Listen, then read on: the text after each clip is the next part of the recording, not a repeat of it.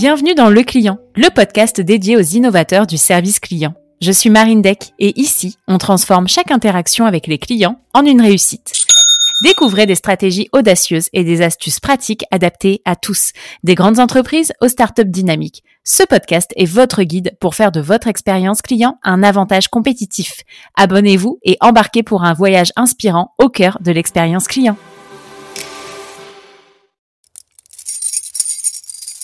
Ces clés, ce sont celles de votre satisfaction client. Bienvenue dans la boîte à outils du client, votre accélérateur de croissance centré client.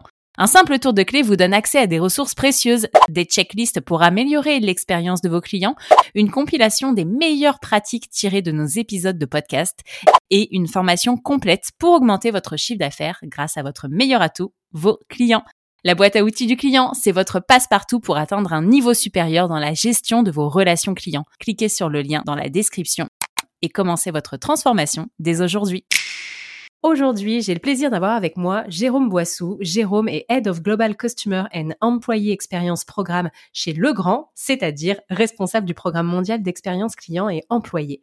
Aujourd'hui, on va aborder une question, une problématique globale qui est comment améliorer l'employee expérience, donc l'expérience de vos collaborateurs, sur la base de feedback client.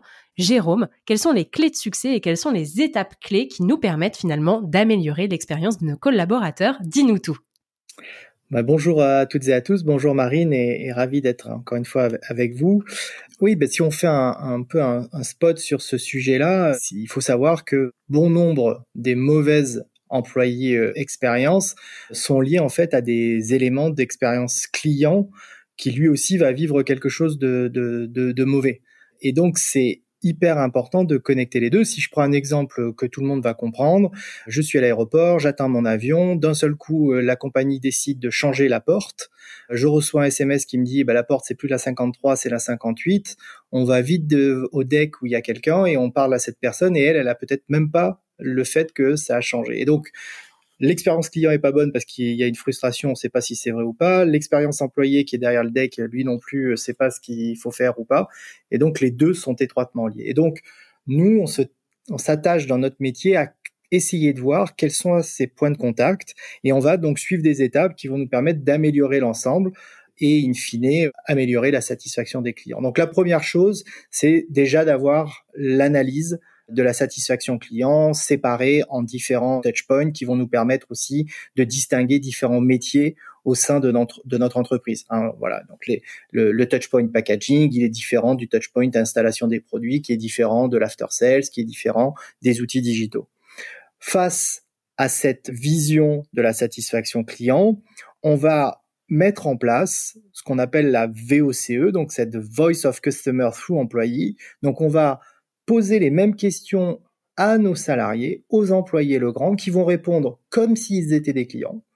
Et on va mesurer un certain nombre d'écarts. Donc, de temps en temps, l'employé, il est complètement dans l'empathie, donc il y a une corrélation parfaite entre ce qu'il dit et ce que dit le client.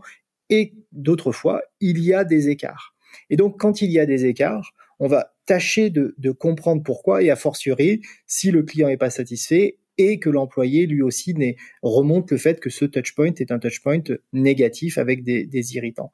Et donc là, après, on va aller un peu plus loin dans l'analyse et essayer de comprendre, cette fois-ci plutôt côté employé. Donc on va animer très souvent un workshop, on va prendre les 4, 5, 10 sachants de ce sujet-là et on va essayer de comprendre avec eux quels sont les irritants, comment on peut les résoudre. Et très souvent, on a affaire à des irritants qui sont de l'ordre de la euh, de, l'expérience employée. Voilà, bah, euh, ouais, il faut que je réponde vite. Euh, je suis en mobilité, bah, j'ai plus assez de données sur mon smartphone, ou je ne pouvais pas me connecter parce que c'est des données à, risque et j'ai pas mon VPN. Enfin voilà, donc des, des choses qui sont très concrètement dans le quotidien des collaborateurs du groupe que l'on va pouvoir résoudre parce que comme toujours, 80-90% des irritants que vivent nos employés sont des, des, choses assez petites. C'est pas des choses structurelles, donc on va mm-hmm. très facilement apporter des réponses à ces, à ces irritants. Et donc, une fois qu'on a la réponse à, à, ces irritants, on va mettre en place les solutions qui ont été apportées. Et puis, ben, on va voir comment tout cela agit sur le, côté du collaborateur. Voilà, est-ce que c'est facile à mettre en œuvre Est-ce que il a pu le déployer? Et puis, on va regarder quel est l'impact que ça va avoir sur, in fine, les, les clients. Et donc, c'est ça qui est très intéressant parce qu'on s'aperçoit qu'on va, quand on va résoudre des problèmes côté collaborateur, encore une fois, d'employé expérience, on va très souvent voir que ça a un impact sur des dizaines, voire des centaines de cas clients, même des fois au-delà du périmètre qu'on s'était fixé euh, de pays ou, d'ordre département interne de Legrand. Donc ça, c'est une approche qui, qui est vraiment extrêmement intéressante et qui nous sert comme ça de méthodologie pour prioriser les, sujets. Donc alors attends, si je reprends ta méthodologie, donc tu récoltes des feedbacks de clients qui verbalisent certains irritants. Sur la base de ces irritants, j'imagine que euh, tu vas améliorer finalement euh, ta customer journey map, tu vas placer des irritants et c'est d'ailleurs aussi pour ça que dans les customer journey map, on nous recommande aussi d'aller associer finalement les bah dans c'est même pas seulement dans les touchpoints, mais c'est aussi d'aller associer les courbes d'émotion des collaborateurs et de faire pointer les moments clés de votre parcours client avec certains collaborateurs pour effectivement pouvoir avoir le côté, euh, le côté miroir finalement de l'expérience. Donc tu mets les touchpoints des clients dans ta Customer Journey Map. Ok, tu les as. Et après, tu fais du coup ton enquête. C'est pas, c'est même pas une enquête miroir exactement ce que tu fais. C'est, c'est un vie ma vie de client avec les collaborateurs. Une enquête d'empathie qui hmm. nous permet à la fois de, vraiment voir où on se situe. Parce que le fait de relever les symétries des attentions et les émotions ne suffit pas, il faut aussi pouvoir les placer en termes de priorité parce que on va pouvoir toujours donner des émotions qui vont être négatives on va dire oui oui là il y a un vrai il y a un vrai il y a un vrai problème mais si c'est pas le problème que vit le client ou inversement enfin c'est pas le top sujet on, va résoudre des problèmes qui ne sont pas à la fin les, les, top priorités des clients. Donc euh, les, deux sont importants, hein, cette symétrie et par la suite la mesure des, la mesure des, des, de cette empathie.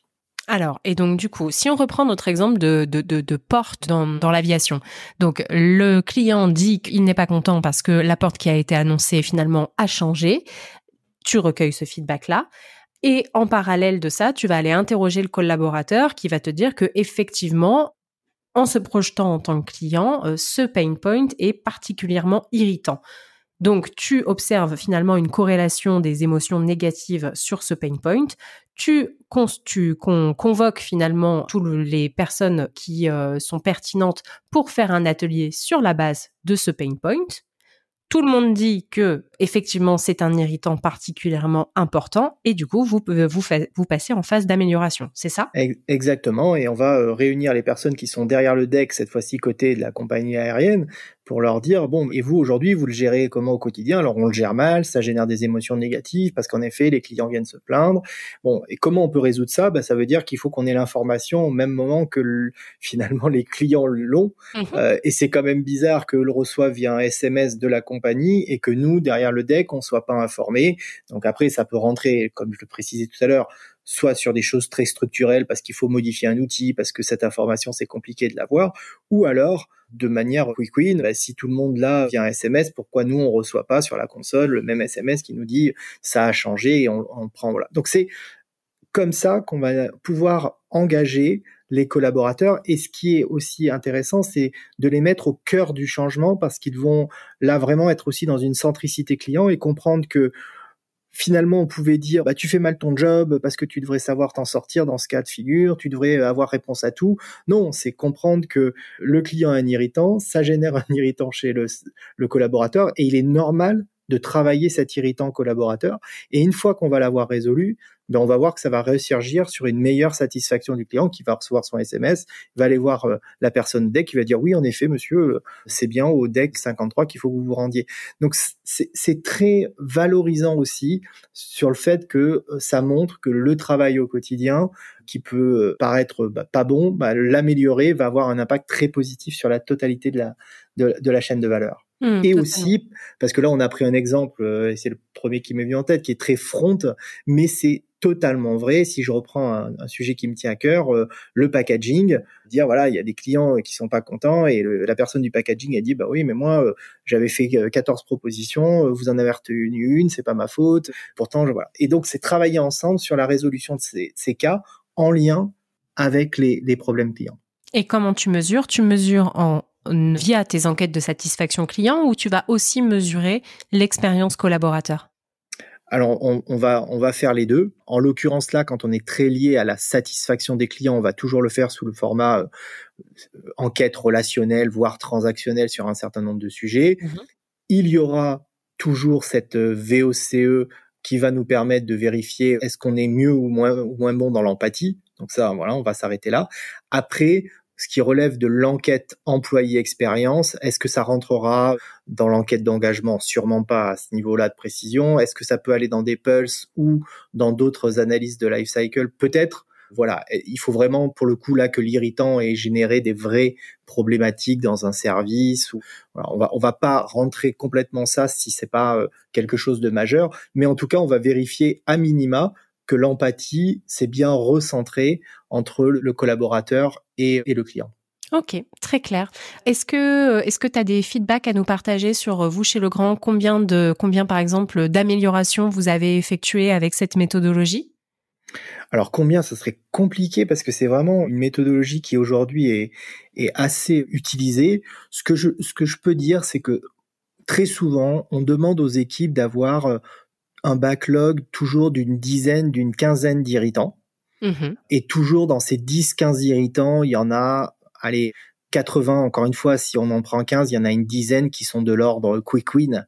Voilà. Et donc, sur ces quick wins sont très souvent résolus par cette forme de euh, bah, workshop, brainstorm, mise en place d'une solution, test and learn et, déploiement à plus grande échelle. Donc euh, voilà, je, je, peux plus préciser que chaque pays comme ça a toujours son 10-15 euh, euh, irritants en, backlog et puis quand il y en a un qui est résolu, euh, un autre vient le remplacer. Ok, très clair. Eh ben écoute, merci Jérôme d'avoir partagé cette méthodologie avec nous. Je te dis à bientôt. Merci Marine et à très bientôt. Voilà les amis, merci d'avoir écouté l'épisode. Si il vous a plu et que vous avez quelques secondes, je vous propose de partager ce que vous avez retenu de l'épisode sur vos réseaux sociaux, mais vous avez aussi la possibilité de nous noter 5 étoiles sur Apple Podcast. Le fait de mettre ces 5 étoiles et un commentaire, ça va booster l'algorithme. Et pour finir, je vous rappelle que si la boîte à outils du client existe, c'est parce que c'est le produit dérivé du podcast et c'est ce qui nous sert à financer la création du podcast puisque vous l'avez probablement vu, le podcast n'est plus sponsorisé. Donc c'est la source de financement principale et c'est aussi bien évidemment un formidable outil à utiliser au quotidien. Je vous souhaite une très belle journée et je vous dis à très vite pour un nouvel épisode.